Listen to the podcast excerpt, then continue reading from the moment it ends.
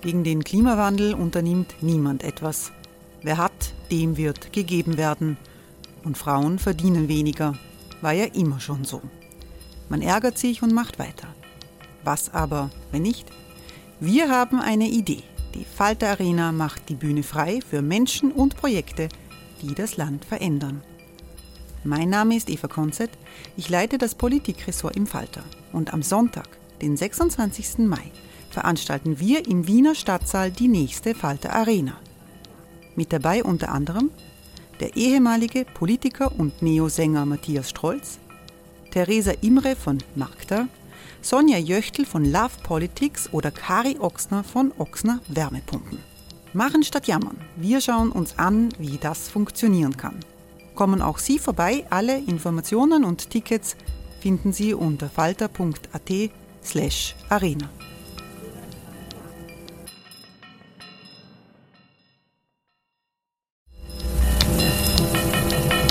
Falter-Podcasts werden durch Werbung unterstützt. Das hilft bei der Finanzierung unseres journalistischen Angebots.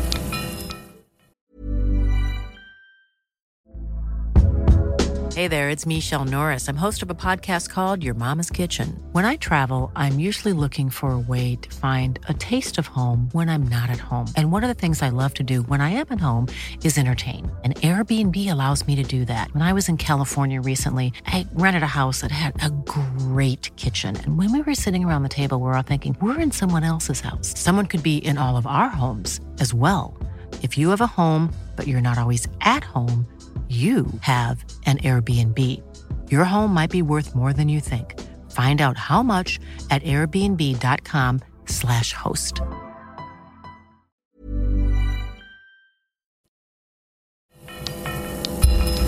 Falter Radio, der Podcast mit Raimund Löw.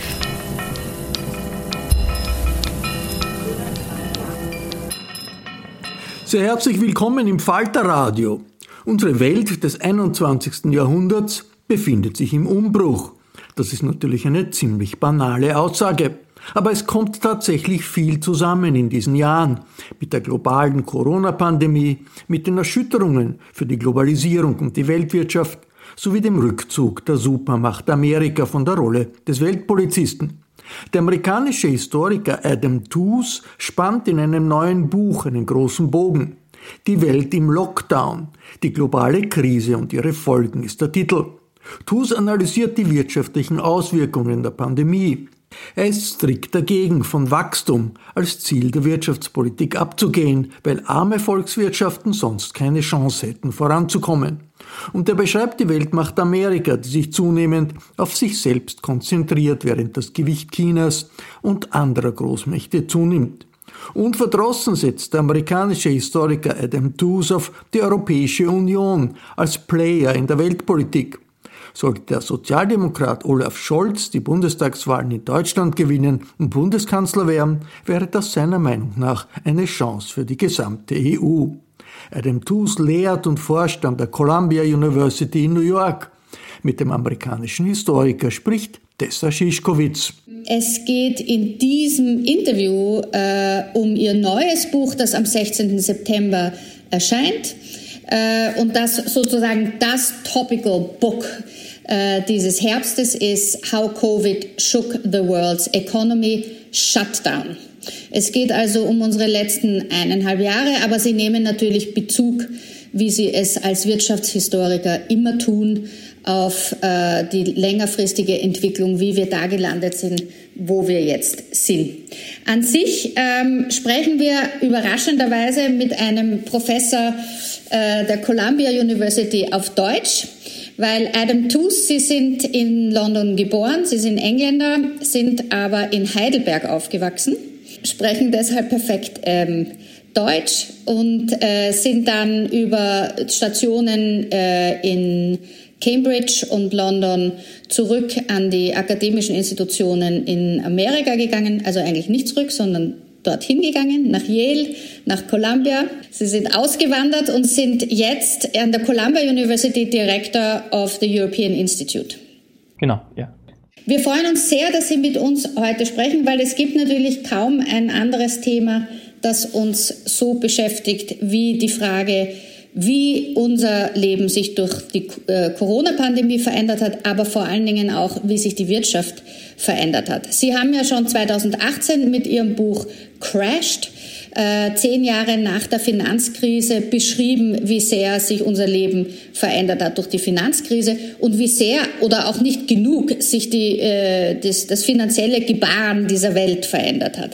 Jetzt stehen wir an einer nächsten Zäsur mit der Welt nach dem Lockdown. Hoffentlich ist es auch nach dem Lockdown und nicht vor dem nächsten Lockdown. Aber darüber wollen wir heute sprechen. Insofern also willkommen zu diesem Gespräch. Ja, guten Tag. Ähm, was Sie im, äh, schon in der Einleitung zu Ihrem Buch schreiben, ist, dass wir den größten ökonomischen Schock seit dem Zweiten Weltkrieg erlebt haben.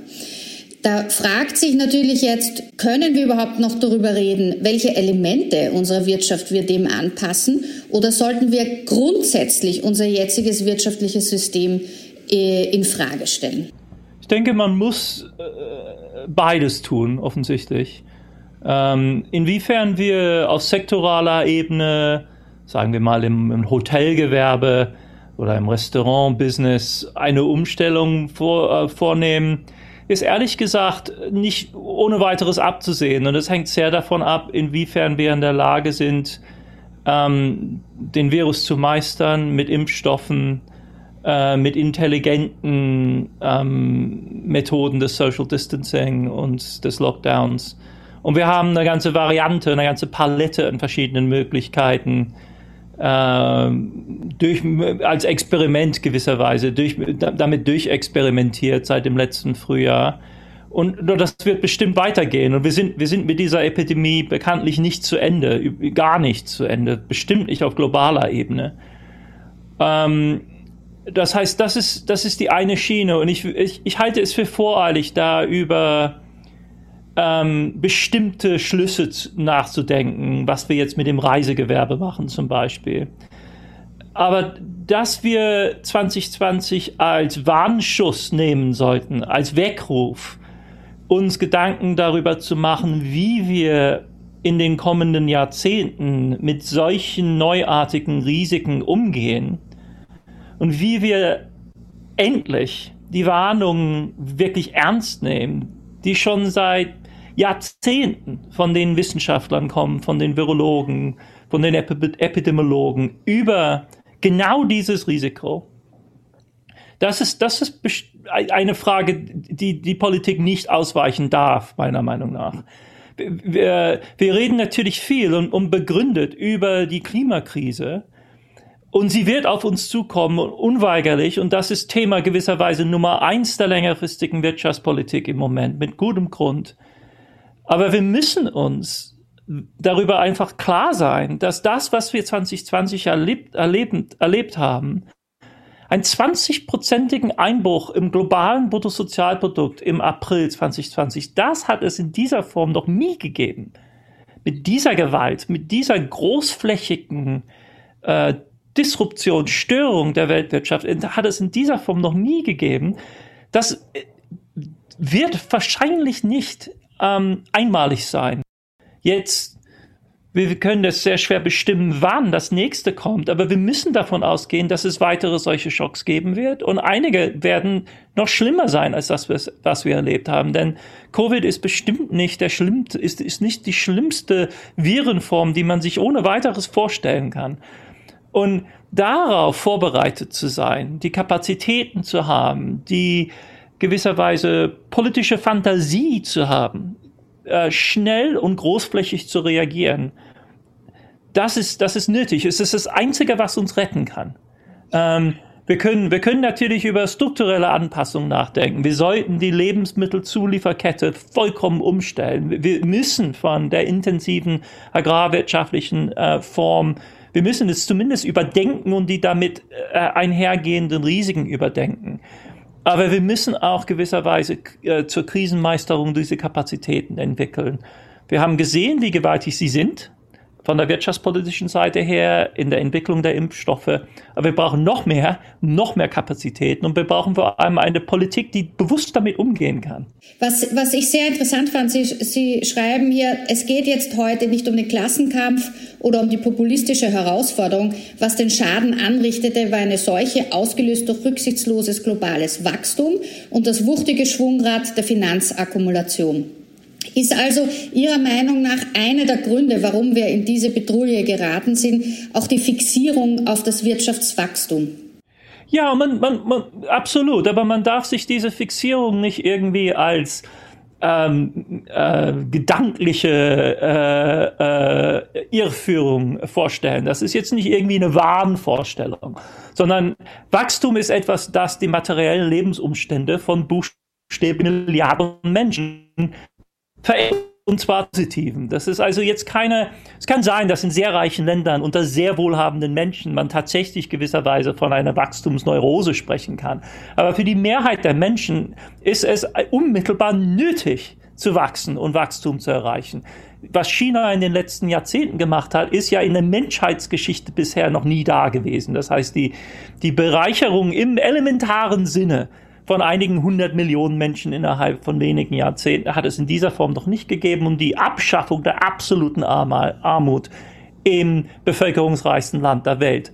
Das ist eine Riesenerrungenschaft. Aber ähm, damit kommen riesige Risiken, weil durch die umfassende äh, Integration der natürlichen Umwelt in unsere Produktionsprozesse entstehen fast zwangsläufig diese Risiken. Und wenn die dann kombiniert werden, wie wir es jetzt in Wuhan gesehen haben, mit einem unmittelbaren Anschluss einer riesen Metropole an das Flugliniennetz der Welt, dann entstehen enorme Risiken. Und wir müssen uns einfach, wir müssen wach werden für, für das Potenzial, das darin steckt ist das jetzt kein Degrowth-Argument. Das ist meiner Meinung nach ein Luxus, den sich die Menschen, die Mehrheit der Menschen einfach nicht leisten kann. Wir sollten uns in den reichen Ländern bestimmt überlegen, wie wir konsumieren, die Vielfliegerei, all das. Aber der, der zentrale Punkt ist das Wachstum.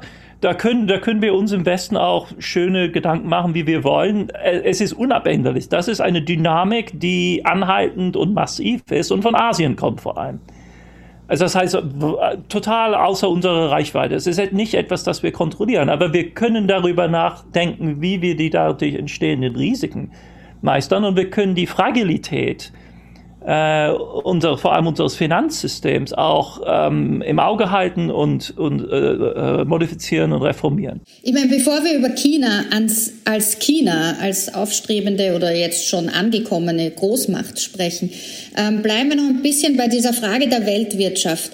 Äh, wenn man sich überlegt, dass Tony Blair 2005 noch gesagt hat, dass äh, man die Globalisierung gar nicht in Frage stellen braucht, man könne dann auch gleich die Jahreszeiten in Frage stellen und und jetzt sehen wir, wie Sie schreiben in Ihrem Buch 2020, dass Globalisierung und die Jahreszeiten mittlerweile in Frage stehen.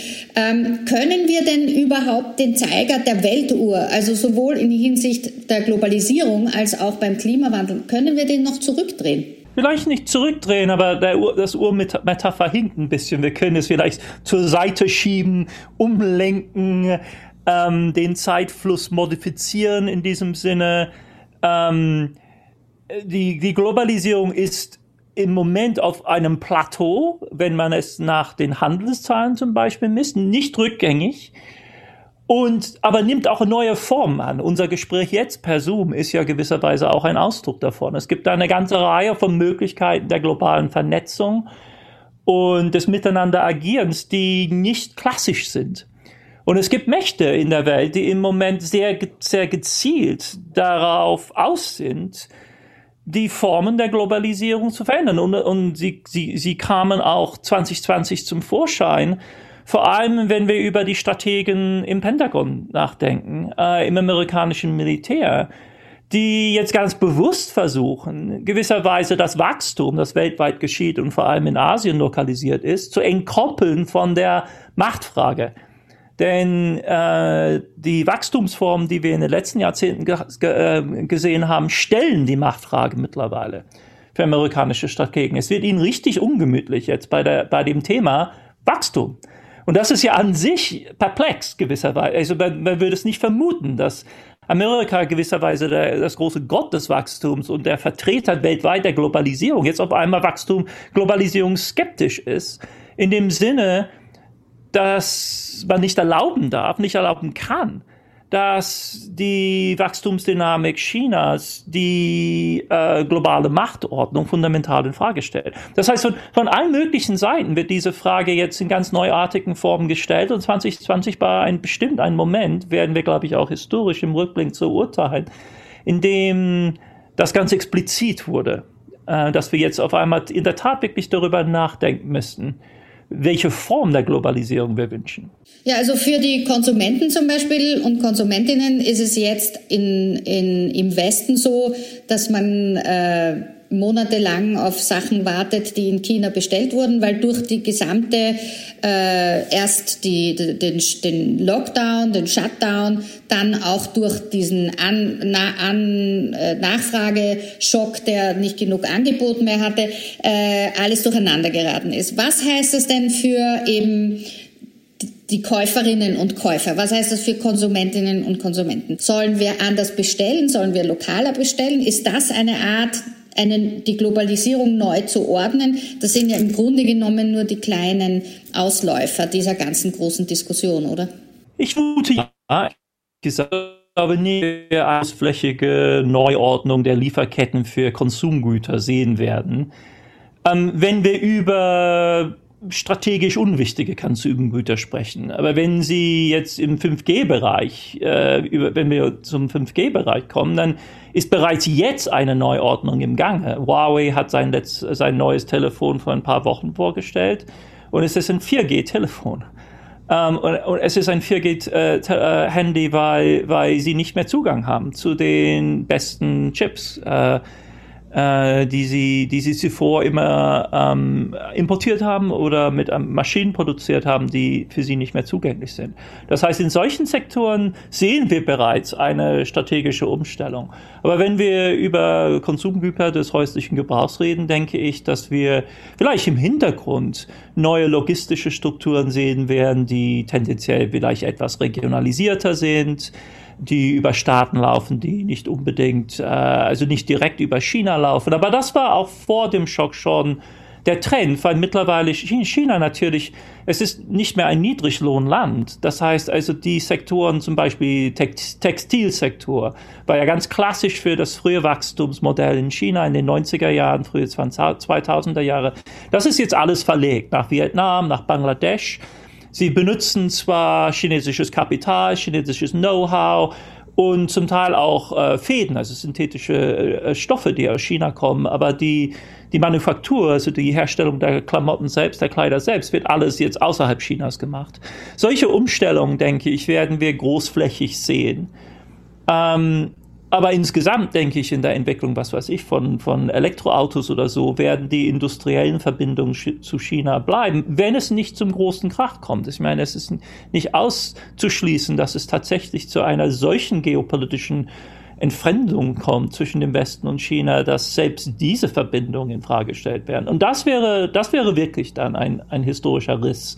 Bisher sehen wir eher so eine, so eine ver, ver ähm, so eine, so eine Umstellung gewisserweise, eine Verformung der Globalisierung, aber nicht, nicht wirklich den, den Rest. Wenn Sie sich zum Beispiel den Fluss der großen Commodities, also der, der, der Kohle, Eisenerz, dann, dann fließen die nach wie vor vor allem in Richtung China und zwar in rauen Mengen. Wie Sie auch schreiben, dass das neue Zeitalter der Globalisierung eine zentrifugale Multipolarität erzeugt.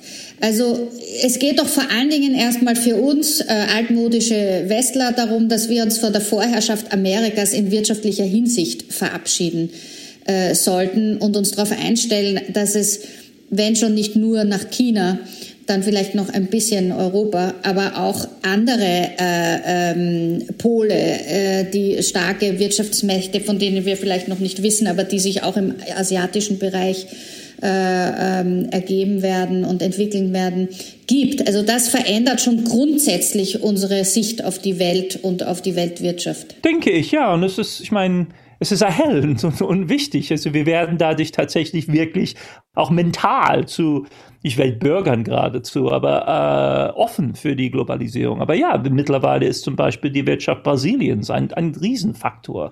Ähm, aber selbst die Türkei in der unmittelbaren Nachbarschaft Europas ist ja ein potenter Akteur.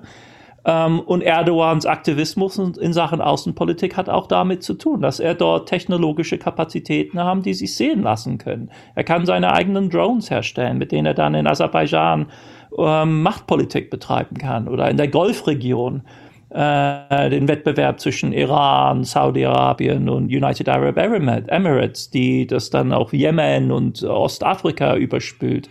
Dynamiken dieser Art vervielfachen sich jetzt in, in, in der Welt.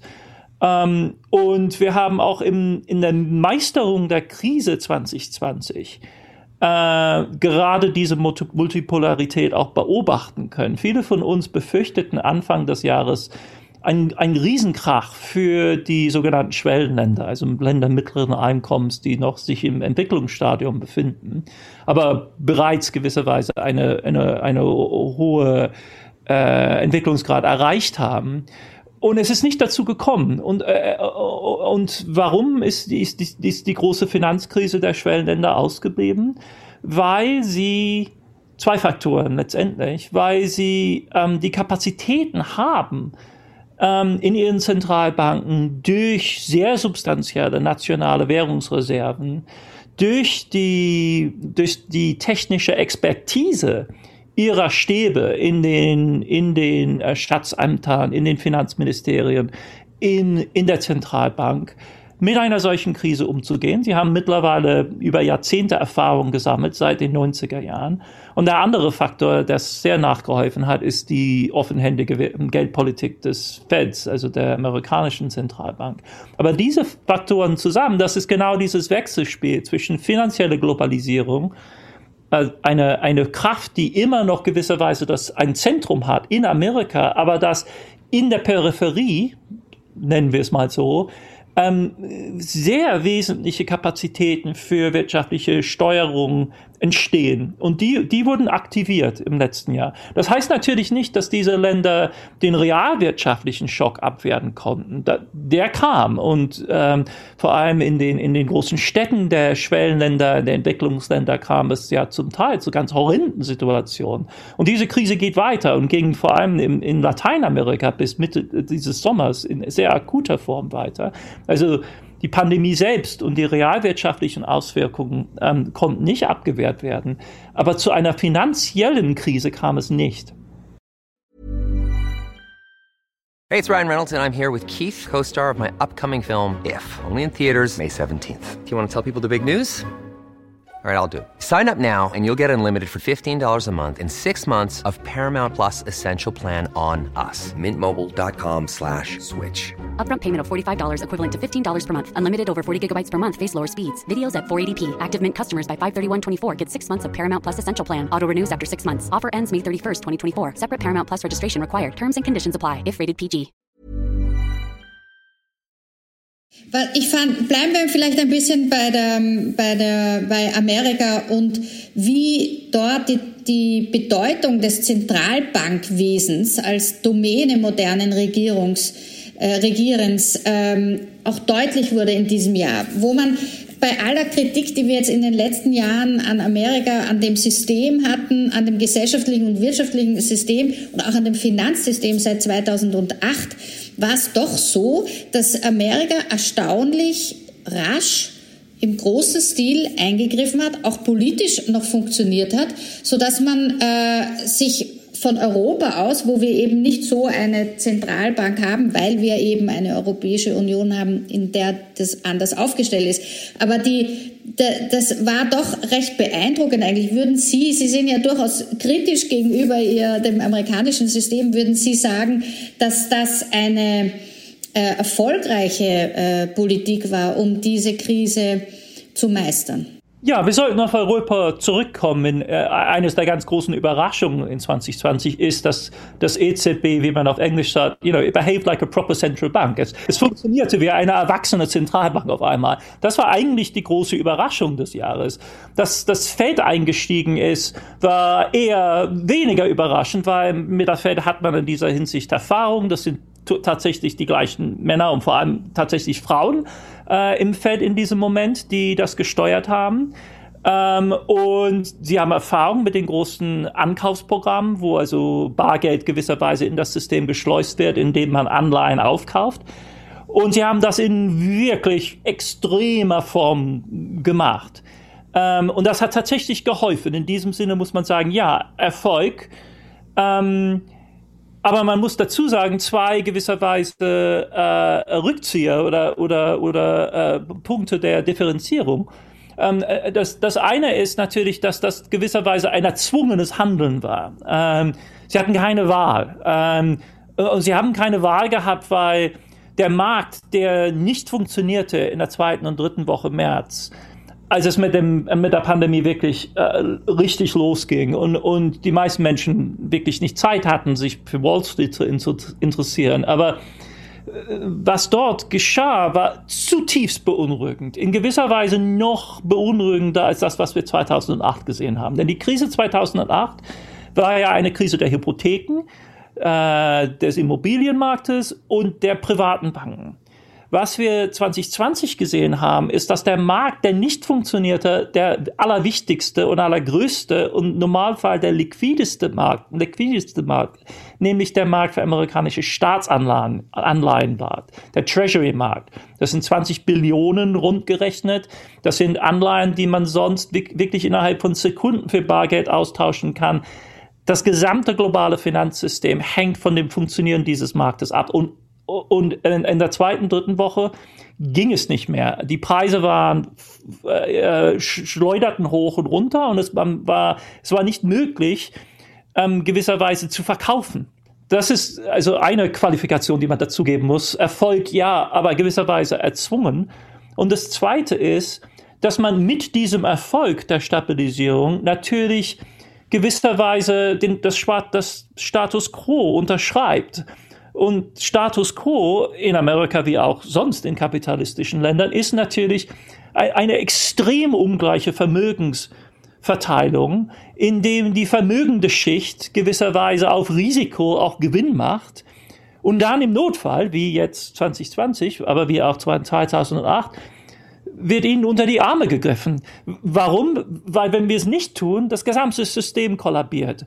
Es ist gewisserweise äh, nicht nur also eine erzwungene Aktion, die zwar erfolgreich das System stabilisiert, aber dadurch gewisserweise immer wieder die äh, dieses, dieses System der ungeheuren Ungleichheit im Einkommen und Vermögen unterschreibt. Und das haben wir in Amerika, vor allem in Amerika, aufgrund der Hause im, im Aktienmarkt dann im Rest des Jahres gesehen. Es ist, wenn man das Glück hatte, ein, ein Aktienportfolio zu haben, ging es einem blenden im letzten Jahr. Trotz der Massenarbeitslosigkeit, trotz der sozialen Krise. Das heißt also, dieser Erfolg ist eine, bestimmt, eine bestimmte Art von Erfolg. Aber die Staatsanleihen, die äh, in Amerika also unter Druck geraten sind und sich alles auf den Aktienmarkt äh, verlegt hat, äh, es war dennoch so, dass der Dollar quasi als Weltleitwährung Bestand behalten hat. Also es hat jetzt noch keiner dran gedacht, das den Chinesen zu übergeben, sozusagen. Man, musste ähm, ähm, genau sein, also die, das, die, die Leute liefen nicht aus den Anleihen in die Aktien, sondern aus den Anleihen und den Aktien ähm, in Bargeld. Ähm, das war also wirklich ein Bankrun allergrößten Ausmaßes. Äh, sie sind nur anschließend wieder in die Aktien gegangen, als der Anleihenmarkt stabilisiert worden ist. Das heißt also, das ist die Sequenz. Und die, die Erholung im Aktienmarkt kann man sehr genau bestimmen, letzte Woche März. Und ab diesem Punkt, als die Zentralbanken die Situation im Griff haben, ähm, kommt es zu dieser Hause. Frage Dollar. Ja, es war keine Krise des Dollars. Es war eine Krise innerhalb des Dollarsystems. Eine Umschichtung der Portfolios innerhalb des Dollarsystems. Ähm, der ganz große Krach, also die Auflösung des Dollarsystems, das seit Jahrzehnten von vielen Menschen erwartet wird, bleibt eine, eine, ein Albtraum, nicht eine Realität. Es hängt zu viel daran. Es ist ein bisschen wie mit dem Wachstum. Es ist nicht nur eine Wahnvorstellung, eine Fantasie, sondern konkrete Interessen sind sehr, haben sehr viel investiert in äh, die Fortführung des Dollarsystems und die, wir, die werden durch diese gekonnten Krisenmanagement-Aktionen des Feds natürlich immer wieder bestätigt. Das heißt, also, wenn man in Dollar bleibt, ähm, weiß man, dass gewisserweise äh, das Fed für einen sorgt. Äh, die Krise wird den Dollar nicht überlaufen. Tendenziell haben diese Aktionen des Feds natürlich die Tendenz, die Geldmenge aufzublähen. Längerfristig hat das die Tendenz, das Dollar zu entwerten entgegen, gegenüber anderen Währungen. Ähm, weniger gegenüber das Euro, weil in diesem Fall, in diesem Jahr die EZB auch massiv eingestiegen ist. Das heißt, war ein, geradezu ein Wettlauf zwischen den Europäern und den Amerikanern und der japanischen Zentralbank. In der Tat war die People's Bank of China, also die chinesische Zentralbank, ähm, der Außenseiter in, diese, in diesem Geschehen und es ist nicht zur Geldpumpe, hat nicht zur Geldpumpe gegriffen. Und eine, eine Funktion, eine, ein Effekt davon war, dass das Wert der chinesischen Währung gestiegen ist gegenüber dem Dollar. Ah. Und äh, internationale Anleger sind tatsächlich in chinesische Wertpapiere gegangen, unter anderem auch in Staatspapiere. Die Staatsanleihen, die chinesischen Staatsanleihen, wer hätte das gedacht, sind, sind der Renner. Das ist jetzt im Moment natürlich auch an den Märkten interessant zu beobachten. Also ein autoritäres Regime mit kommunistischem Einschlag ist mittlerweile gewisserweise, das sind die sicheren Anlagen für die konservativsten westlichen ähm, äh, Investoren. Und ihr Albtraum ist, dass die Chinesen nicht jetzt enteignen oder maoistische Politik betreiben, sondern zu den gleichen Mitteln wie wir im Westen. Also es ist eine ziemlich verkehrte Welt. Aber da kommen wir doch jetzt auch noch, also wir kommen dann nochmal auf Europa, weil, oder es ist sozusagen, ich, ich, ich freue mich immer besonders, wenn ein britischer Wirtschaftshistoriker, äh, der in Amerika unterrichtet, die europäischen Einigungsbemühen und auch Erfolge, die ab und zu mitten in dem Chaos passieren können, auch wertschätzt. Darauf kommen wir noch zu sprechen. Aber weil, Sie, weil wir jetzt bei China gelandet sind, es ist doch so, wenn man denkt, wir haben diese Wirtschaftsmacht mit diesen autoritären Strukturen keine Demokratie, also im Gegenteil, also ein, einen Galopp ins, ins Autoritäre hin und weg von irgendeiner Art von Partizipation der Bevölkerung. Ähm, ist das, das, ist das 21. Jahrhundert das chinesische Jahrhundert und ist die Demokratie einfach nicht das äh, politische System, mit dem wir uns auseinandersetzen werden müssen am Ende dieses Jahrhunderts, weil die erfolgreichen Systeme eher die autoritären sind als die demokratischen. Das ist noch, äh, das, da müssen wir noch sehen, wie das Spiel gespielt wird. Aber vor allem muss man davon ausgehen, dass die Chinesen ja auch gewisserweise dieser Logik der Multipolarität unterliegen. Das heißt, also die, der, die voraussichtliche Entwicklung ist nicht gewisserweise, dass ein unipolar von Amerika dominiertes System durch ein neues unipolar, aber diesmal von China dominiert, dominiertes System ersetzt wird, sondern dass beide gewisserweise diese Großmächte innerhalb eines multipolaren Systems operieren müssen. Ein multipolares System, das durchschüttelt wird durch tatsächliche globale Krisen, die zunehmend von der ökologischen Seite kommen, wie wir es jetzt erlebt haben. Denn äh, obwohl China relativ gut durch die Krise gekommen ist, muss man sagen, dass wenn es nicht zu unserem Scheitern gekommen wäre, es für Xi ein absolutes Desaster gewesen wäre. Also das, was in China im Februar abging, ist ja die größte Unterbrechung des Wirtschaftswachstums in China seit dem Beginn der Reformzeit, der Reformepoche. Es war ein Desaster noch viel größer als äh, dies, das SARS-Debakel 2003, das für die, die chinesische Führung der chinesischen kommunistischen Partei damals ein, ein, ein sehr, sehr ernster Schlag bedeutete. Das Regime hatte seiner Bevölkerung und sich selbst gewisserweise das Versprechen gemacht, besser mit solchen Krisen umzugehen. Und genau das Gegenteil ist geschehen. Und das, das, sehen, das verstehen die auch.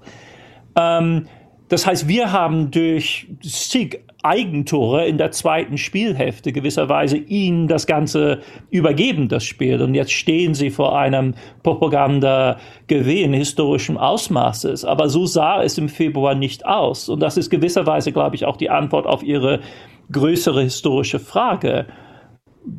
es wird, denke ich, eine Welt der Multipolarität sein, wahrscheinlich mit Großmachtswettbewerb zwischen einer von der US, von den Amerikanern geführten Koalition und den, und den Chinesen. Aber wie dieses Spiel ausgeht, das, es hängt von der Taktik ab. Das hängt von unserem, unserer Fähigkeit, mit diesen Krisen umzugehen. Wenn wir nicht, wenn wir davon ausgehen können, dass keine Gesamtlösung erscheint, und das ist ja auch eines der Ergebnisse von 2020, auf Gesamtlösung außerhalb des finanziellen Bereiches, sind wir nicht gekommen. Bei den Impfstoffen nicht, bei den Shutdown-Maßnahmen nicht, bei den Reiseverboten. Es ist nach wie vor praktisch unmöglich für Europäer nach Amerika zu fliegen.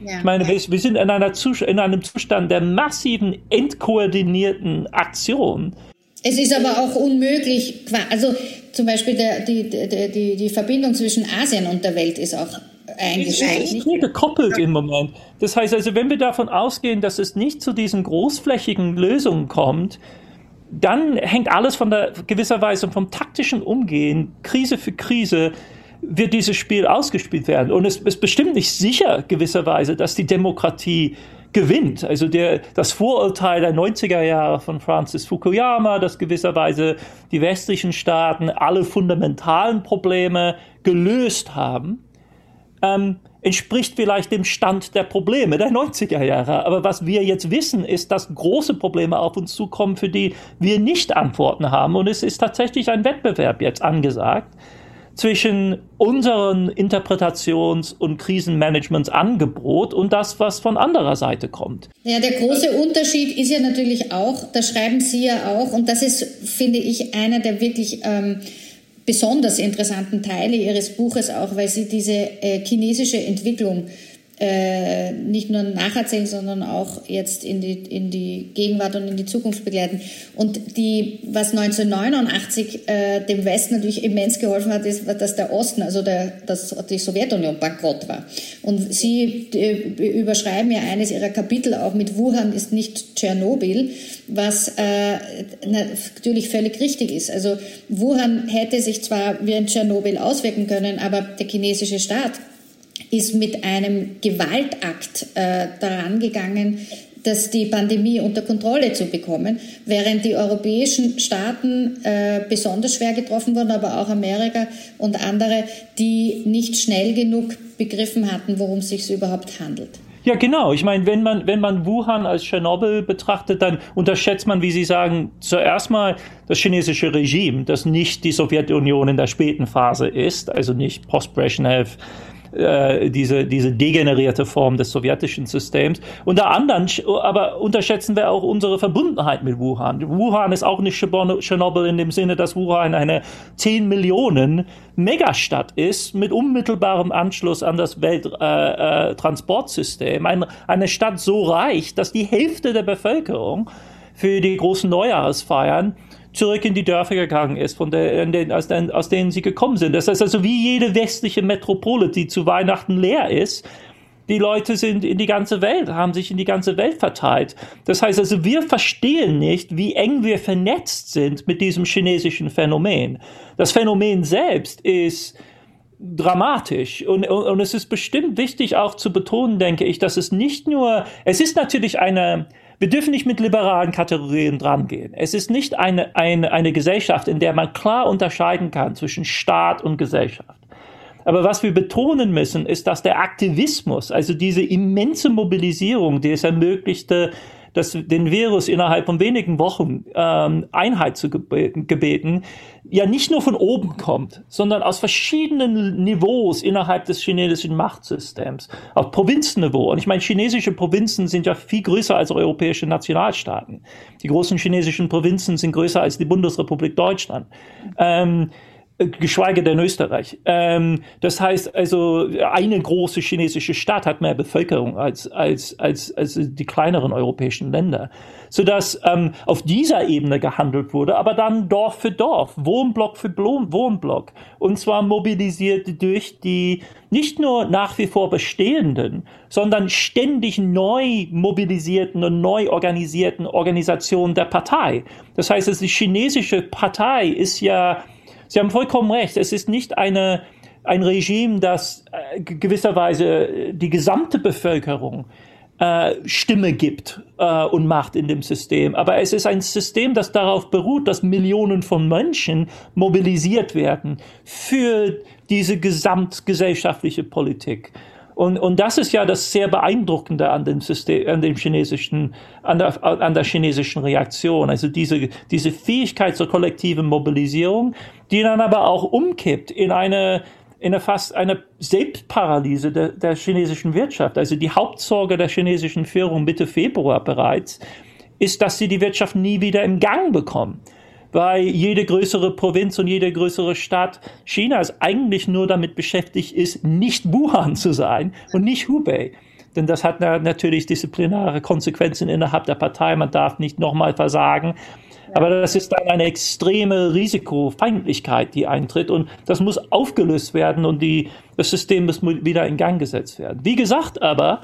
Haben Sie relativ schnell geschafft. Ne? Ja, so beeindruckend es ist, aber wäre es trotzdem eine Katastrophe gewesen, wenn es nicht bei uns noch schlimmer geworden wäre. Das heißt, es ist unser Versagen, dass das zu einem, einem Gewinn für die, für Ski macht. Und das ist, das ist die Logik der Zukunft, glaube ich. Also, dass man wirklich hier, es ist ein strategisches Verhältnis zwischen, äh, zwischen dem Westen und China.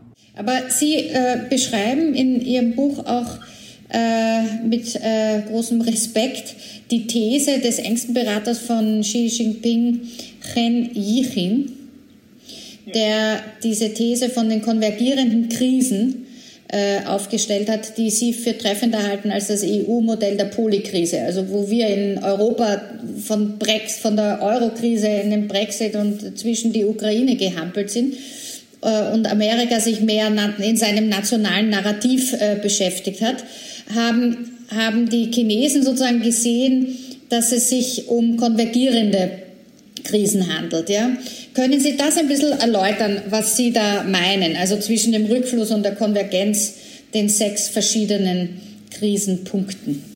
Worum es mir ging, ist einfach, dass, ähm, sagen wir mal, drei große Pole in der Welt. Sind nicht nur die einzigen, aber sagen wir mal drei große Pole, Vereinigte Staaten, Europa und China, allesamt bereits vor der 2020-Krise das Ge ein, ein Gefühl entwickelt haben innerhalb der Stäbe, der Politikberater, der politischen Elite dieser drei Blöcke, gab es bereits vor 2020 das Gefühl, oh, hier tut sich etwas, hier tut sich etwas Neuartiges, hier häufen sich unsere Probleme. Und es gibt aber verschiedene Möglichkeiten, das zu beschreiben. Und im amerikanischen Fall wird das in der Tat hauptsächlich gewisserweise als umfassende Nationalkrise gedeutet.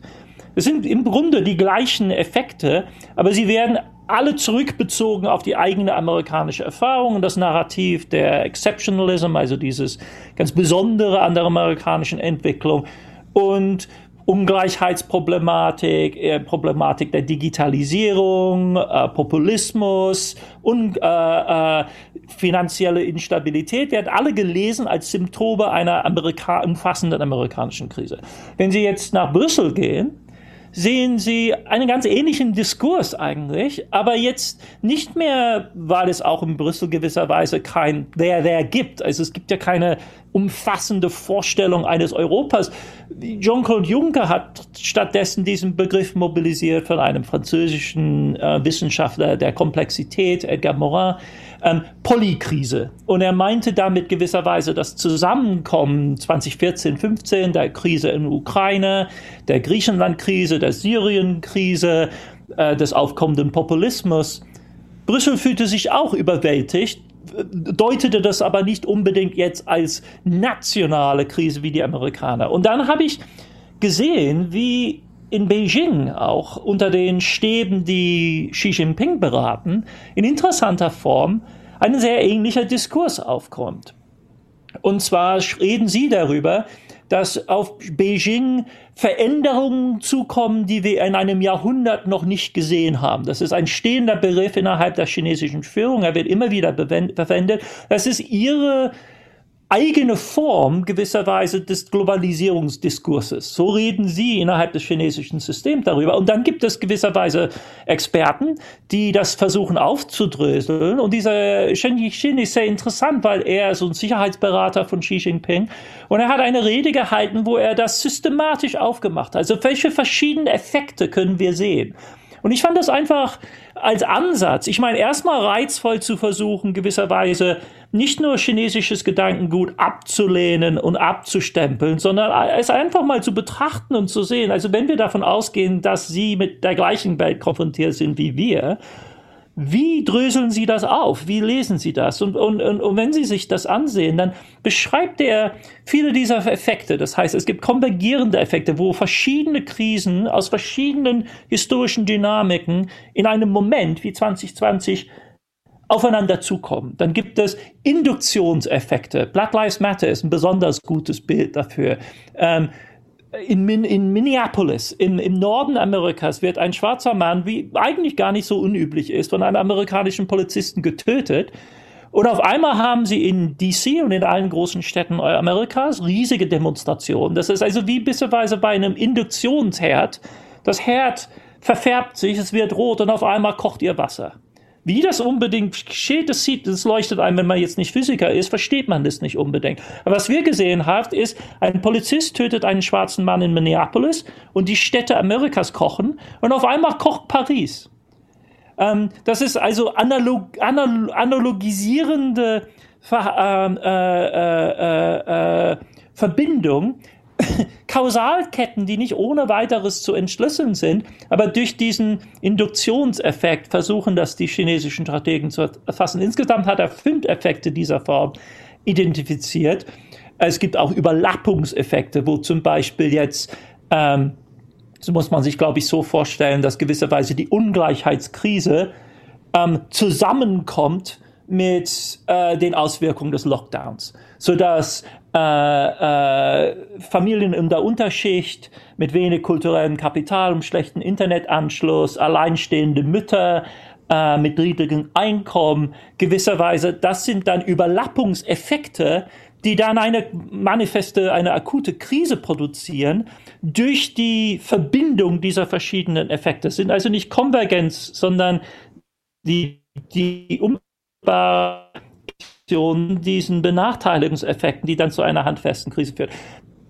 Es ist dieser Ansatz und, und, ähm, und das war für mich sehr bezeichnend an der Krise, dass man wieder einen analogischen Bogen schlagend, ähm, dass wir das ja gewisserweise in unseren Haushalten, in unseren Familien, in unseren eigenen Köpfen genau diese Effekte auch erlebt haben. Das ist ja eines der sehr bezeichnenden Dinge an dieser Krise, dass es einem wirklich persönlich anging. Es kam einem sehr nah. Und ähm, was, was mich wirklich beeindruckte, war, war, wie man gewisserweise den häuslichen Stress auch so deuten konnte.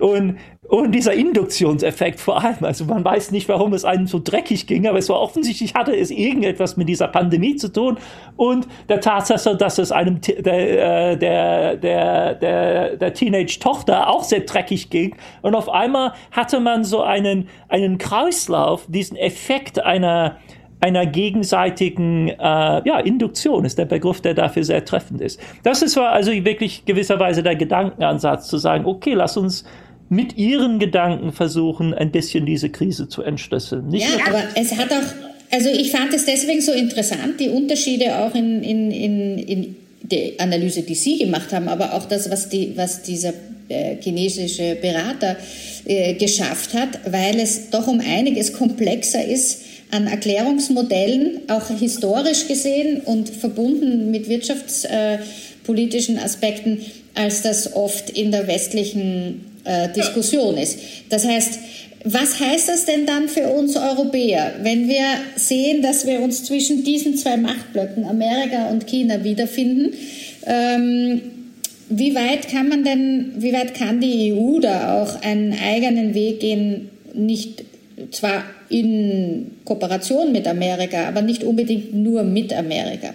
Ja, wir müssen, glaube ich, ich, ich rede so, weil ich, weil ich persönlich aufgrund meiner, meiner Jugend äh, ungeheuer stark identifiziert bin mit, mit Europa. Ich, ich, ich bin zwar gebürtiger Brite und ähm, Muttersprachler auf Englisch, aber ähm, meine, meine, die prägende Zeit meiner, meiner, meiner Jugend und äh,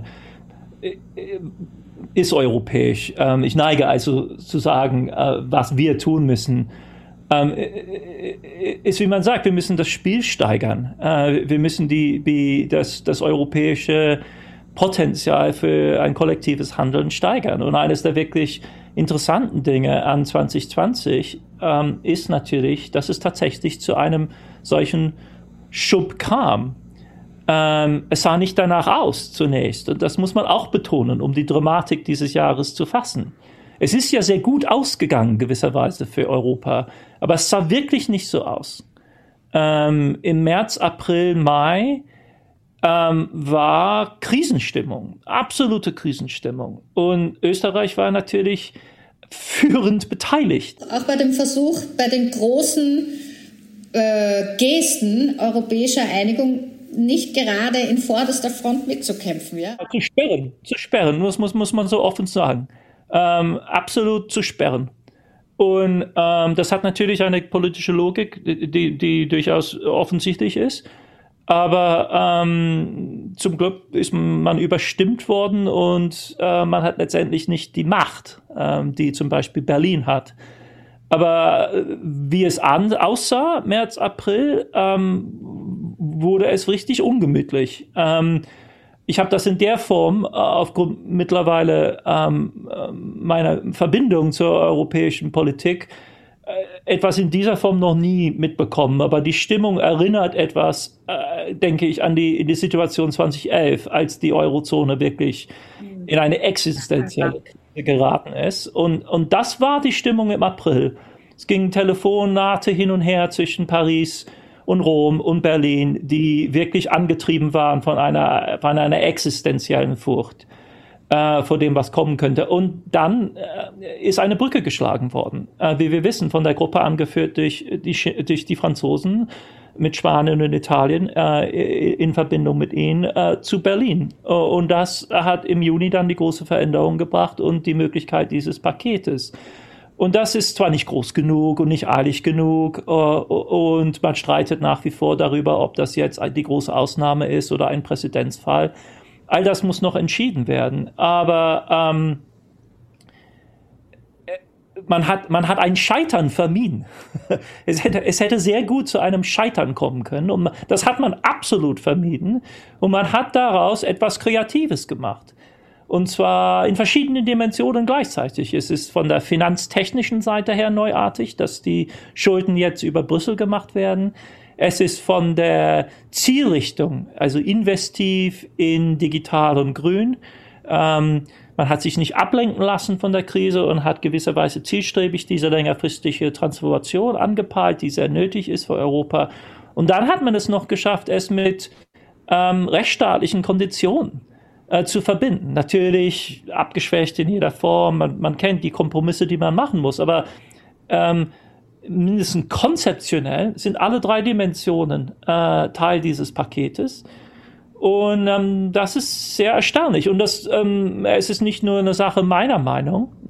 Äh, Sie haben vollkommen recht, dass Menschen mit englischem Akzent äh, und amerikanischem Akzent tendenziell zur Skepsis neigen in diesen Sachen. Und in City of London und Wall Street äh, gibt es sehr viele Euroskeptiker. Und was sehr bezeichnend ist, ähm, ist, dass in diesem Moment im Sommer die Stimmung auf den globalen Finanzmärkten vollkommen gekippt ist. Und zwar in Richtung hin zu Europa. Es war der Sommer von Trump, es ist, man, man suchte nach Alternativen. China war für einige angesagt, aber sehr großes Geld ist nach Europa geflossen in diesem Moment, weil auf einmal klar ist, okay, sie müssen nicht unbedingt scheitern. Vielleicht ist es möglich, dass man sich in Europa zusammenreißt. Und wenn sie es schaffen, und das meine ich auch mit einer gewisser Weise mit der Labilität der Situation. Wir sind in einem Spiel und wir müssen das Spiel spielen. Und, aber wenn Europa bereit ist zu spielen, und ich meine in diesem Fall konkret, Anleihen zu vergeben. Das wie, die Anleihen werden ja in Deutschland und Österreich so gerne irgendwie als ein, ein großes Übel gehandelt. Es ist genau das Gegenteil ist der Fall. Die, die Weltfinanzmärkte reißen sich nach hochqualitativen, hochwertigen Anleihen. Und eine von Europa abgesicherte Anleihe, selbst mit Italien und Spanien mit drin und Griechenland, ist eine extrem hochwertige Anleihe. Die Menschen reißen sich danach. Die Brüsseler können nicht genug von diesen Anleihen vergeben. Und ähm, das ist sehr bezeichnend. Ob das dauert, ist natürlich eine andere Frage. Ob die, ja. die italienische Frage ist nicht gelöst. Die politischen Strukturen sind nicht da. Alles hängt davon ab, wie es mit der deutschen Wahl und der französischen Wahl abgeht. Aber es gibt unter den, unter, unter heutigen Umständen muss man, glaube ich, auch bescheiden sein in den Ansprüchen. Ich denke nicht, dass es eine langfristige Sicherheit irgendeiner Form gibt. Das, wir wissen das von der Klimakrise. Wir sind so weit ent davon entwerkt, in einer nachhaltig stabilen Situation zu sein, dass das auch für das Finanzwesen gilt. Das heißt also, wenn man jetzt einen Sieg errungen hat, auch wenn er nur ein kurzfristiger Sieg ist, dann muss man das auskosten und man muss weiter daran arbeiten, gewisser jetzt am nächsten Sieg arbeiten. Aber das ist genau meine Frage, weil wir haben das wirklich ein, äh, ein also ich stimme ja ganz mit Ihnen überein. Also ich, das, ich fand das äh, toll, dass die Europäische Union in so einer Situation auch noch punkten konnte mit einer gemeinsamen großen Aktion. Doch was äh, jetzt ansteht, wenn zum Beispiel in Italien Mario Draghi nicht äh, regiert, sondern Salvini auf irgendeine Art und Weise zurückkommt, dann kann das alles irre schnell kippen. Und da ist die Frage, wo würden Sie sagen, sollte Europa nämlich auch wirtschaftspolitisch und finanzpolitisch ansetzen? Worum sollen wir in der EU kämpfen, institutionell, um zum Beispiel die Lage der, der EZB äh, eher zu stärken, damit die nicht nur davon abhängt, ob die Regierungen in Berlin und in Rom und in Paris miteinander einen kleinen Deal machen? Ja, ich meine, wir wissen alle, was die institutionellen Lösungen sind. Wir haben eine vor uns. Eine wurde 2020 gekittet. Die französisch-italienisch-spanische Sicht der Dinge ist, dass das ein Präzedenzfall ist. So muss man weiterarbeiten. Genau muss, so muss es weitergehen. Äh, vom Zentrum aus äh, über Anleihen finanzierte großflächige Investitionen hochqualitativer Art, durchaus auch mit Disziplin und Überwachung durch Brüssel. Warum nicht? Kein Problem. Das ist die, die Richtung, da muss es langgehen. Und eine unterstützende Politik des EZBs, wie jede andere Zentralbank der Welt es betreibt. Ist ja alles überhaupt nicht skandalös, dramatisch, muss es gar nicht sein. Wenn sie nicht stabilisiert werden, dann sind es eine Riesenlabilität, die sehr schnell zu einer hohen Krise führen könnte. Es ist vielleicht prinzipiell nicht unbedingt bequem für Konservative, aber das sind die Alternativen. Man kann mit dieser improvisierten Situation weitermachen und man kann sie institutionell ausbauen oder wir können zur Krise zurück. Es gibt keine andere Welt. Es gibt die, die Vorstellung der Konservativen, durch irgendeine Radikalkur zu einer für sie bessere Welt zu kommen, ist utopisch und ist hochgefährlich. So gefährlich, dass niemand anderes sie daran, niemand wird ihnen erlauben, das auszukosten, was sie wirklich, die, die, das, was sie aufservieren wollen. Und deshalb wird auch nie belegt, dass es utopisch ist. Das ist ja der, die Falle, in der wir stecken. Sie, sie, das war die, die Sache immer mit Schäuble. Er redete immer hart, aber er konnte nie richtig, weil es so brandgefährlich war, das, was er zum Teil vorgeschlagen hat. Und deshalb kann er weiter seine brandgefährlichen Vorschläge machen. Ähm, und, und, und das ist die, insgesamt die, die, die gewisserweise die Tragödie der Krisensteuerung, dass man durch seinen eigenen Erfolg nie wirklich aus diesem Kreislauf herauskommt. Und die Politik, die ich befürworte und in diesem Buch gewisserweise auch versuche auszubuchstabieren, auszubuchstabieren, ist gewisserweise eine bewusste, wir müssen diese Krisensteuerung umarmen. Das ist unsere Realität. Es gibt keine andere als das. Das heißt also, wenn Sie sagen, können wir in eine Situation kommen, in der die Stabilität des Systems nicht von einem Deal zwischen Deutschland, Italien, dem EZB und Paris abhängt? Nein, denke ich nicht. Es geht nicht. Und ähm, deshalb habe ich äh, in einem Interview für die Zeit äh, die Möglichkeit, dass Friedrich Merz Finanzminister werden könnte, ein systematisches Risiko für Europa bezeichnet. Ich, es hängt tatsächlich von diesen politischen Entscheidungen ab. Und die beste Nachricht für Europa insgesamt ist die Möglichkeit, dass Olaf Scholz äh, nicht nur Finanzminister, sondern Kanzler wird. Nicht, weil er besonders ambitioniert ist, sondern er weiß zu schweigen. Ja. Dass das, was die Finanzpolitik und die europäische Finanzpolitik unter, unter seinem Einfluss bezeichnet in Berlin, ist, dass die Deutschen im entscheidenden Moment schweigen. Im Gegenteil zu den Sticheleien, die wir bei Schäuble immer wieder hatten, wo er irgendwie Profil zeigen musste, musste der Konservative sein, gegenüber Merkel sich zu differenzieren. Dieses Spiel hat Scholz nicht gespielt. Und das ist ganz essentiell. Und im Hintergrund eine ganz wesentliche Rolle bei dem Stricken des Pakets im Mai und Juni gespielt, weil die Linie zwischen dem Finanzministerium und Paris eine sehr enge ist. In der Tat, ich, ich, ich nehme das jetzt nur als ein Beispiel, weil ich denke, wir sind in einer solchen Situation. Wir, wir leben in Demokratien. In Demokratien hängt sehr viel von, von Politik ab, von ja. Wahlen. Und wir sollten, es ist zwar beängstigend, aber wir sollten es ernst nehmen, dass selbst diese, man möchte meinen, in gewisser Weise strukturellen, fundamentalen, makroskopischen Prozesse, Strukturen, die müssen irgendwie ausgenommen werden von der Politik. Ich, ich denke, das ist un, A, unrealistisch und es ist nicht klar, dass es zu begrüßen wäre. Besser, dass die Europäer wissen, dass sie wirklich aufpassen müssen. Und zwar ständig. Und zwar, sie müssen sich wirklich sorgen um dieses Baby. Ähm, denn ohne, ohne ist es, ja, wie gesagt, die Labilität ist offensichtlich. Italien ist jetzt bei was, 155 Prozent des Bruttosozialproduktes als Schuldenstand. Wenn es nicht eine nachhelfende Zentralbank hat, dann ist das ein Level, das durchaus äh, krisentreibend sein kann. Muss nicht, aber kann.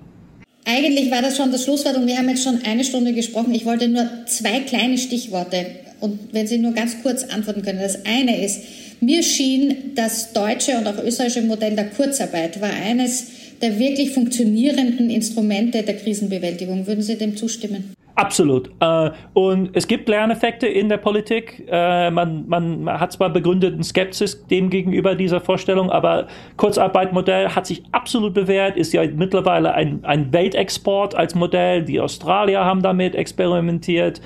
Äh, und es ginge Amerika wesentlich besser, wenn wir hier etwas Ähnliches haben. Wir haben nicht mal eine gescheite Arbeitslosenversicherung. Aber absolut, Kurzarbeitsmodell ist sehr flexibel, relativ kostengünstig und einfach stabilisierend. Es nimmt den Menschen die Angst. Und der zweite Punkt, der mich noch interessiert hätte, eine Sache, die wir in diesem Sommer so verstärkt sehen, ist, dass überall Facharbeitermangel herrscht. Die Menschen sind auf der wilden Suche von Köchen bis zu, bis zu Ingenieuren. Es fehlt an allem. Gehen wir in eine, in eine Zukunft, wo demnächst die Arbeitnehmer, den, die, die Arbeitgeber den Arbeitnehmern händeringend hinterher laufen? Also verändert sich das Verhältnis zwischen Arbeitnehmern und Arbeitgebern? Schön wär's. Man möchte es hoffen. Ähm, es, es, ist, es ist an die, an die Zeit, dass sich die, dieses Gleichgewicht austariert. Hängt natürlich sehr stark von der globalen Entwicklung ab. Ähm, äh, denn wir haben ja seit den 90er Jahren diese absolut wirklich historisch einmalige Verschiebung gesehen aufgrund der Inkorporation von einigen hundert Millionen Arbeitskräften in Asien in den globalen Produktionsprozess. Ähm, ein Hemmschuh für die Entwicklung muss das nicht sein. Es hängt ja alles von der, von der Ausbildungsinvestition auf der einen Seite und der Langlebigkeit ab. Also man, man muss möglicherweise einfach sich umstellen auf die Tatsache, dass die Menschen jetzt im Durchschnitt bis in die 80er Jahre leben und dass deshalb ein Ausstieg aus dem Berufsleben Anfang 60 ähm, weder möglich noch wünschenswert ist für viele Menschen. Ähm, die dadurch gewisserweise in eine Bedeutungslosigkeit und eine Passivität abgeschoben werden, die, die, die gar nicht sehr attraktiv ist. Das heißt nicht, dass die Leute jetzt bis im hohen Alter sich totschinden sollten, sondern aber diese, diese quantitativen Beschränkungen, es fehlen uns an Arbeitskräften, das ist ja ein, das ist ein Konstrukt, ähm, ähm, das äh, gewisserweise statistischer Art Gesellschaften stellen sich in dieser, können sich in dieser Hinsicht sehr schnell umstellen. Aber wenn es zwischendurch dazu kommt, dass, dass die Arbeitnehmer mehr Verhandlungsmacht haben, dann muss man das aufgrund, dann muss man das nur begrüßen, denke ich. Das, das hilft auf fundamentaler Weise die, die, Un, die Ungleichheit, die massive Ungleichheit äh, auszutarieren. Professor Thus, Ihr Buch Welt im Lockdown, die globale Krise und ihre Folgen erscheint am 16. September. Wir wünschen dazu viel Glück und, ähm, und werden Sie auch bald in, in, zumindest in Wien virtuell im Kreisgeforum begrüßen dürfen, was mich auch sehr freut. Äh, vielen, vielen Dank für die Zeit heute äh, und ich hoffe, es wird nicht zu heiß und Sie können sich ein bisschen entspannen in New York. Sie hörten ein Gespräch von Tessa Schischkowitz mit dem amerikanischen Historiker Adam Tooze. Das neue Buch von TUS trägt den Titel Die Welt im Lockdown, die globale Krise und ihre Folgen. Das Buch erscheint dieser Tage im Beck Verlag. In seinem Bestseller Crashed hatte TUS bereits 2018 die Fragilität unseres Finanzsystems analysiert.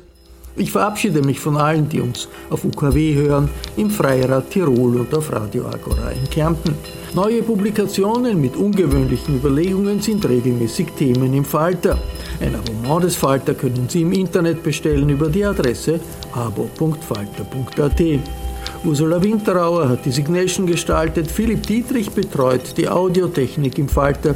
Ich verabschiede mich bis zur nächsten Folge.